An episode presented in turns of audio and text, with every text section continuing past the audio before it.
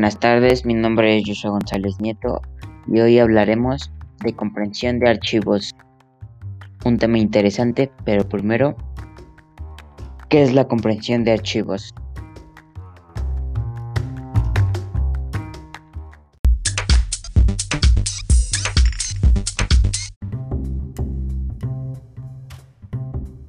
El objetivo principal de comprimir un archivo es volverlo más pequeño para que ocupe menos espacio en la computadora.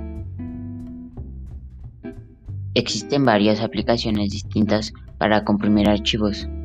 Algunas de ellas son gratuitas, otras no, pero la mayoría utiliza las mismas funciones básicas.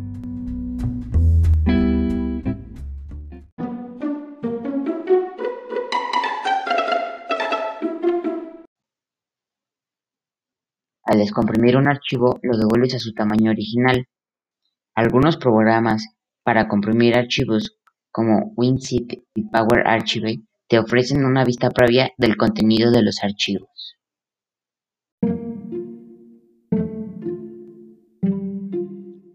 Ya hemos descubierto cuál es el objetivo principal de descomprimir archivos. Ahora, ¿cuáles son algunos de esos programas que descomprimen archivos?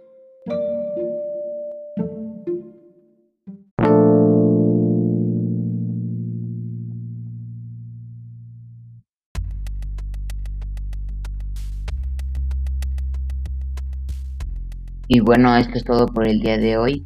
Nos vemos en el siguiente capítulo. Hasta la próxima.